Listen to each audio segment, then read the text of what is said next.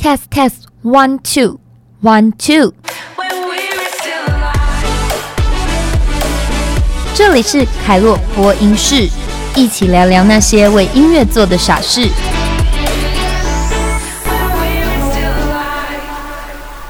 Hello，大家好，你听到的是凯洛播音室，这也是我们节目的第一集。在第一集呢，我们要来聊一下独立乐团。独立乐团呢，其实，在台湾已经渐渐的从所谓非主流，慢慢的往这个主流音乐来走了。为什么呢？其实是因为近几年呢，在金曲奖上面呢，开始已经有了饶舌的音乐，或是呢独立乐团等等的，开始呢在金曲奖上面有很多很多他们的位置了。那加上呢各式各样的音乐季啊。或是像这些小型的展演空间呢，就慢慢的被建起来，所以呢，这个独立乐团呢，就再次掀起了一阵旋风。那独立乐团里面呢，第一个我要介绍的这个团呢，就是在二零一八、二零一九，然后到今年都在金曲奖上面有非常好成绩的茄子蛋。我想可能有很多人在金曲奖以前还没有这么认识他们，包含我自己也是。不过呢，我会呃认识茄子蛋，不是说我认识他们啦，就是我开始对这个乐团感兴趣，其实是因为，嗯，我有一个朋友，他刚好就是这个主唱，这个的算是以前同校的同届同学嘛，有点像这样的关系，所以就聊到茄子蛋的时候呢，就有很多这个他以前在学校里面啊发生的一些事情等等的，他就跟我分享。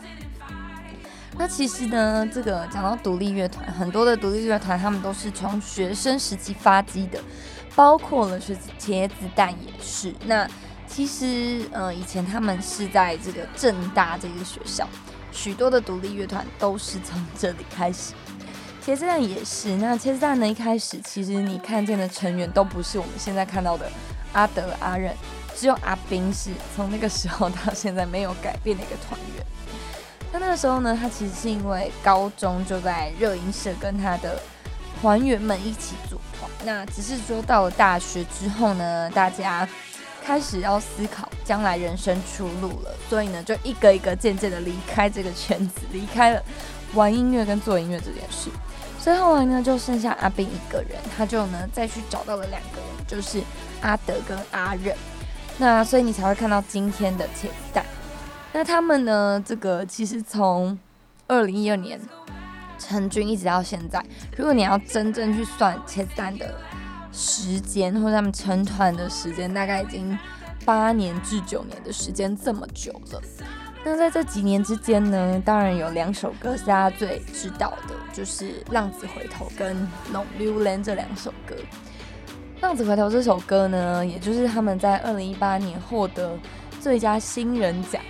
然后大家最认识他们的歌曲，那这首歌到底在讲些什么呢？其实阿斌他在一些不同的访问里面，他就有讲到，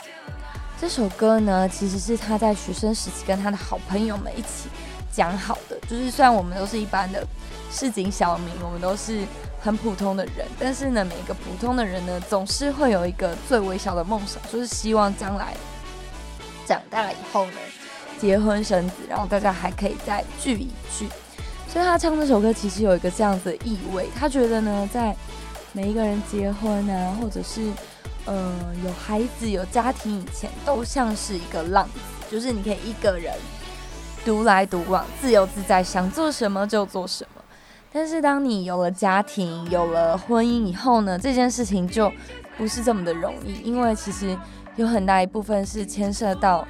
就是你自己跟你的家庭里面的关系，所以呢，这就是阿斌当时候在写这首歌曲的一种心境。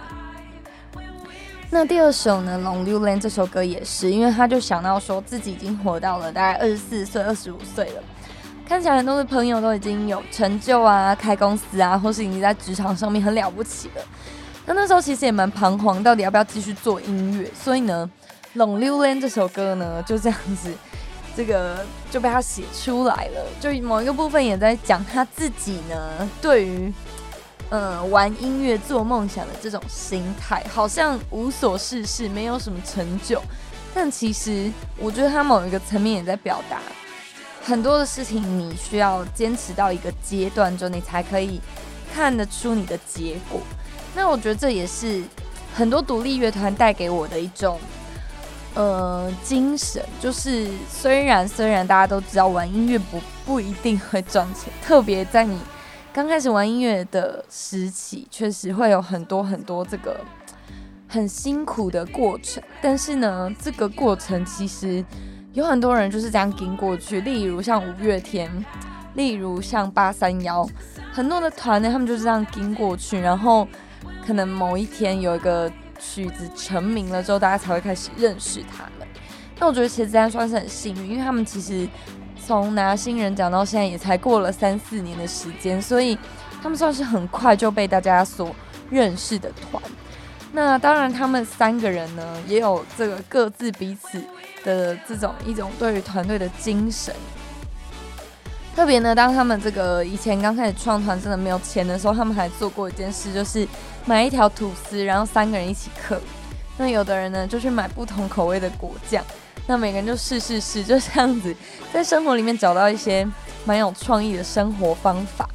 那当然，我觉得他们的团还有另外一个特色，就是他们是唱台语歌，用台语歌来创作。虽然你说这个台语歌已经有董事长乐团啊，有灭火器啊等等的，